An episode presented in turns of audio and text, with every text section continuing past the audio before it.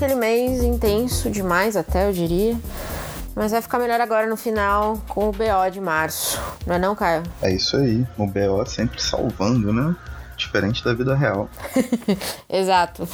É, o BO, como vocês sabem, é um bate-bola rápido sobre algumas das melhores e piores coisas do mês. Então vamos lá, Caião. De melhor, o que, que você tem de bom para falar pra gente? Eu vou trapacear. Não, não é uma trapaça, mas é uma trapaça. Eu tô lendo Os Irmãos Karamazov, do Dostoiévski. Tem um capítulo chamado A Revolta, que é onde Ivan Karamazov coloca a síntese do pensamento dele e é uma das melhores coisas que eu já li na minha vida.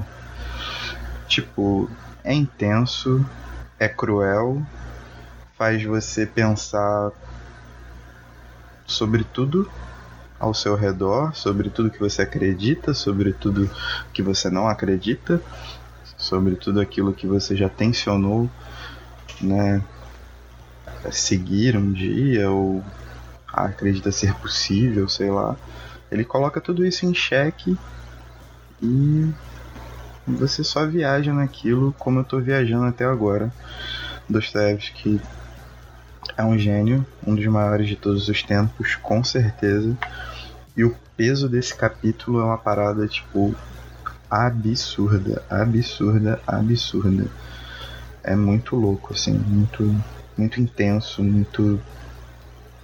Não tem uma palavra perdida. Sabe quando você lê um bagulho que não tem uma palavra perdida? Sim. É esse tipo de coisa. Sim é esse tipo de coisa. E olha que Dostoiévski é um cara prolixo pra caramba. Ele escrevia uns parágrafos meio intermináveis, né? Mas ali não tem uma palavra Sim. perdida. Ali é tudo que você pode querer em questão de literatura, filosofia. E é isso. A Revolta, capítulo de Os Irmãos Karamazov. Eu vou roubar também, porque eu vou falar rapidinho, na verdade, de três livros, porque eu, eu, li muita coisa boa esse mês e eu não consegui decidir qual foi o melhor, mas eu li três livros em três momentos diferentes e ele, eu gostei deles por motivos diferentes. É, então vou falar rápido e, e, aí você pode, quem quiser saber mais sobre o livro, fala com a gente. Então, primeiro, A Vegetariana, da Han Kang. É, acho que muita gente já está falando desse livro, tá bombado aí nas redes sociais. Se você segue algum, algum perfil de, de livro ou de leitor, você provavelmente já ouviu falar. É, o Caio fez um texto maravilhoso no Rede de Intrigas sobre o livro. É, tem uma resenha da Ju do Coisas que Leio lá no Poderoso também. Então, A Vegetariana vale a pena, é curtinho, leitura rápida, bom livro, dá muito a pensar. É, eu li também Pequenos Incêndios por Toda Parte, da Celeste Eng. I think, eu acho que é assim que se fala, não sei, Celeste Eng. Eu já tinha lido outro livro dela no passado, eu acho que esse é melhor. Ela fala muito sobre questões familiares e essa coisa de interação familiar e, e é, considerando algumas questões pessoais que aconteceram esse mês, foi um livro que bateu muito em casa para mim. E então também deixo no ar para vocês procurarem. É um livro muito bom, leitura rápida também. E, mas um pouco mais intensa em algumas partes. E aí, eu li um chiclete. Fazia muito tempo que eu não lia. Eu acho que o Caio Lima não gosta de chicletes, mas eu vou falar deles mesmo assim. É, e é um chiclete que eu descobri hoje, ou ontem, na verdade, eu descobri que vai vir para o Brasil no final desse ano, é, se eu não me engano, pela Paralela, da Companhia das Letras, que é The Seven Husbands of Evelyn Hugo. Vai vir como Sete Maridos de Evelyn Hugo.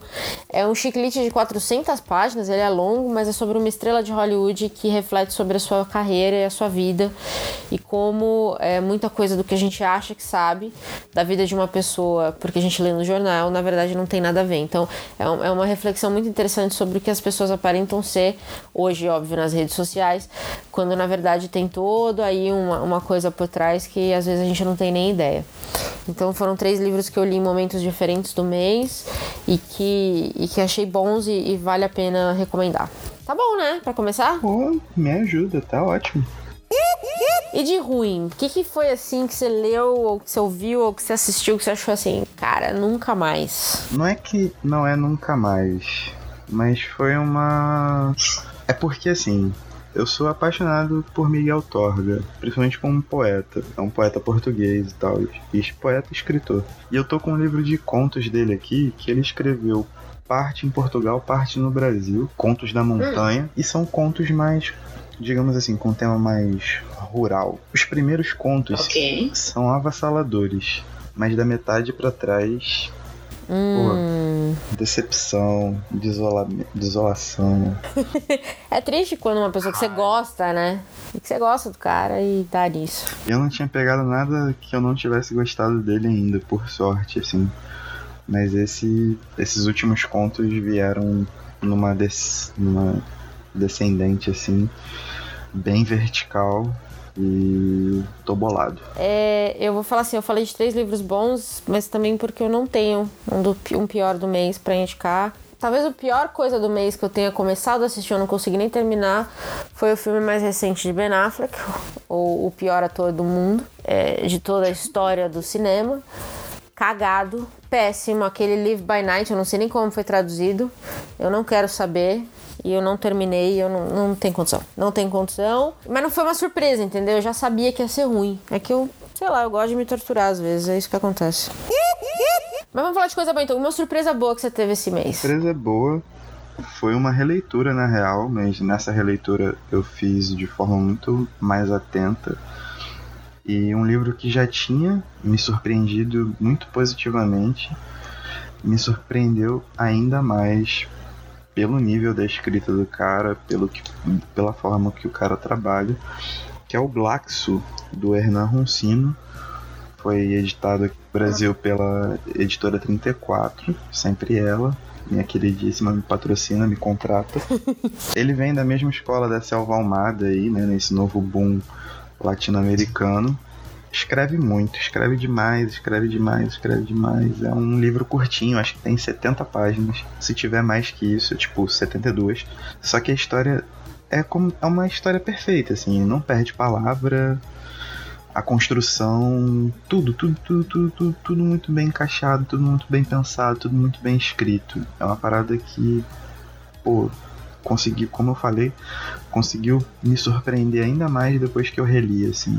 Maravilhoso, maravilhoso. É, eu tenho um livro policial que o Caio Lima também não gosta. Hoje eu tô só causando, né? Não, policial eu acho até maneiro. É. ok. É, eu li o Eu Terei Sumido na Escuridão, da Michelle McNamara. É, foi lançado aqui no Brasil pela editora Vestígio. E é sobre ela, ela, na verdade, ela é uma jornalista que ficou obcecada com uma história, que é um caso de um assassino e um, e um estuprador serial, que teve em torno de 50 vítimas na década de na década de 60, 50, 60, se não me engano. E aí ele desapareceu. Ele conseguiu. Ficou 30 anos, acho que 70 na verdade. Ficou 30 anos aí no down low, ninguém sabia quem era o cara. A polícia entrou nos casos frios da polícia. E aí ela descobriu essa história e ficou obcecada por isso. Então o livro é mais ou menos a obsessão dela em buscar é, histórias e dados e fatos sobre todos os crimes.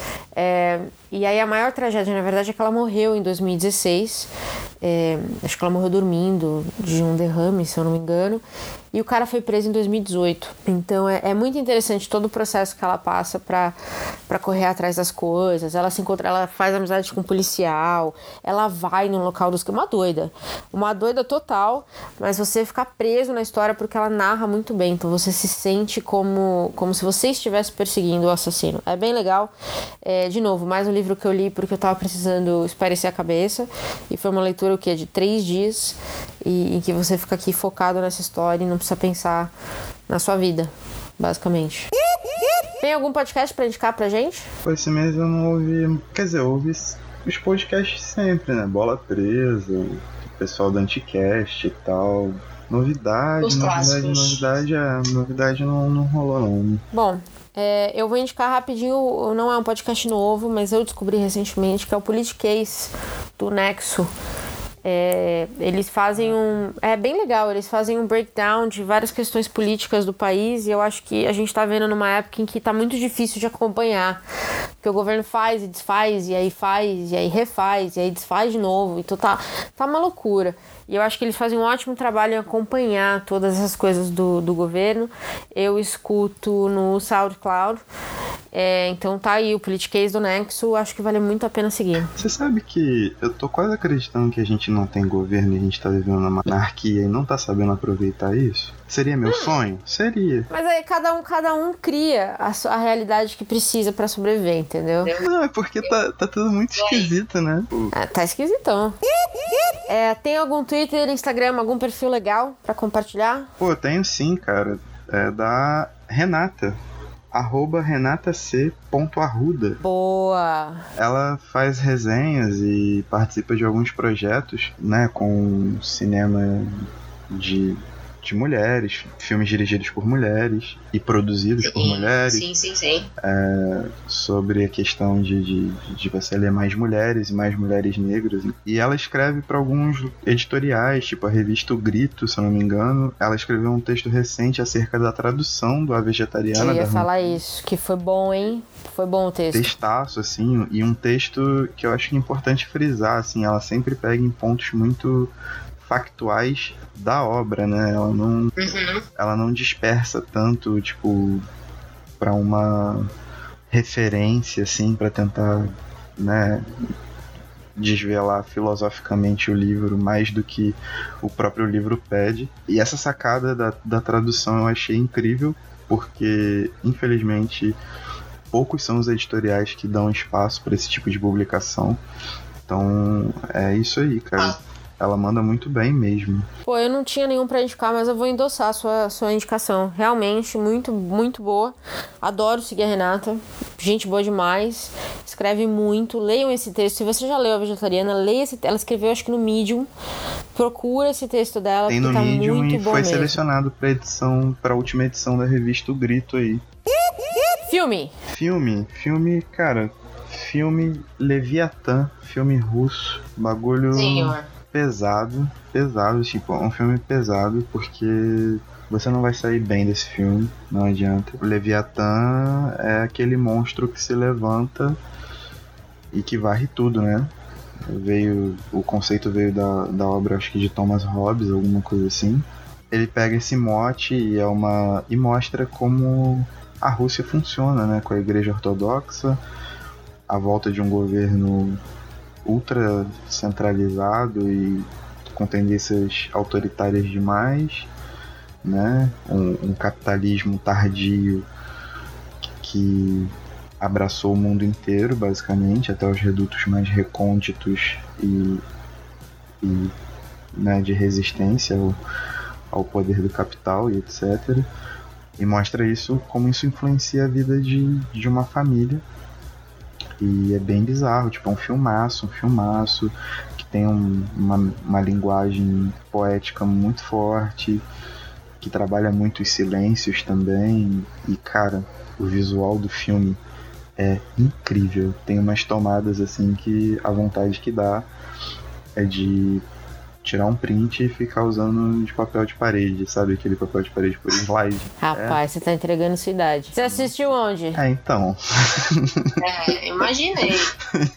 Imaginei. Não é tão fácil assim de achar, né? Não, é fácil, é tranquilo. Ficou bem conhecido. É um filme de 2014, ficou bem, bem, bem, bem, bem conhecido. É, eu vou indicar a favorita. É, que teve aí não sei quantas indicações ao Oscar do, do maluco que fez o Lagosta. Você lembra que eu já comentei desse, desse filme ah, é. em algum lugar? É o mesmo diretor. Acho que a Olivia, alguma coisa, venceu o Oscar esse ano. Não merecia. Glenn Close é um monstro de atuação, merecia o Oscar. É, mas gostei do filme. O filme, como um todo, é um filme muito divertido. Fala muito de como as mulheres é, comandavam uma corte é, inglesa. É, na época em que se ainda existia rainhas que governavam ou nesse caso não governava e era lésbica. Então, muito, muito, assim, é como sempre, acho que os filmes do, do Yorgos, não sei falar sobre o nome dele, são tudo nessa meia linha de uma viagem insana. É aquele filme que você acaba de assistir e você fala assim, cara, como é que esse homem conseguiu fazer esse filme? O Lagosta tem a mesma pegada, tá? Então recomendo os dois, pode assistir que é, é porrada. Vamos falar de álbum e música, porque eu não tenho recomendação esse mês. Você tem alguma? Pô, cara, eu vou apelar pro clássico, mas eu tenho ouvido muito. Sei lá, cara, eu ouço muito Bob Marley, sabe qual é? É uma parada que eu ouço basicamente todo dia. E Exodus, né? É um, é um álbum talvez mais famoso dele. seguramente o mais famoso dele. É um baita de escasso. Back to basics, cara. Às vezes o que a gente tem que fazer é voltar pro clássico mesmo. É, e tem um. E assim, no Spotify tem milhares de versões dele, né? De história de 40 anos, de 30 anos, edição de luxo, essa coisa toda. Você escolhe lá e ouve. É, e vamos fechar com uma chave de ouro aí, lançamento do mês. O que, que você tá esperando de bom esse mês? Pô, lançamento do mês, um cara que eu gosto muito, tava demorando já a sair isso, que é o volume B da obra completa do Adolfo Bioy Casares. Olha lá! É, vai sair pela Biblioteca Azul. Bioy é um dos grandes, grandes, grandes caras da literatura latino-americana do século XX né, junto com Borges, junto com Gabo e tantos outros, Cortázar, e assim vai, são graças graças às boas energias do universo, Deus ou qualquer outra coisa, a, América Latina foi agraciada com uma safra de, de, escritores formidáveis e o Bio é um desses caras. E aí a Biblioteca Azul está trazendo toda a obra dele né, com algumas coisas inéditas, inclusive em três volumes, A, B e C. O A saiu há um bom tempo, coisa de uns dois, três anos atrás. Que demora para sair o outro, então, hein? O B saiu agora, é o verdinho. Eu acho que o C é o azul, mas o C parece que vai demorar menos para sair, cara. Eu acho que sai, sei lá, ano que vem, talvez, eu espero. E eu vou fechar com, com dois autores africanos que eu gosto muito, um de Moçambique, um de Angola. Eu vi que o Mia Couto e o José Eduardo Agualusa se juntaram para escrever um livro que chama O Terrorista Elegante e Outras Histórias. Então eu fiquei muito animada de ler, porque eu gosto dos dois autores separados, eu sei que eles são amigos pessoais, eu gosto da literatura deles, do que eles criam separados, acho que eu gosto mais do Mia Couto do que do Agualusa, mas eu, eu tô muito curiosa para saber o que saiu, sabe? Quando você juntar os dois, o que que sai disso. Achei sensacional, acho que vai sair pelo, se não me engano, pela Tusquets. Eu fiquei animadaça, sai esse mês, eu vou ter que segurar aí meus cartões, mas vamos que vamos, né? Bom, fechamos o BO de março. Tem recomendação para não acabar mais, conta pra gente o que vocês leram de bom, de ruim, qual foi a surpresa. Recomendem podcast, recomendem filmes. A gente tá aqui também para falar, mas também para ouvir vocês. Então, é, encontra a gente aí nas redes sociais. E acho que é isso. Até o próximo, né, não, Caio? Isso aí. É nóis. Fechou e tchau.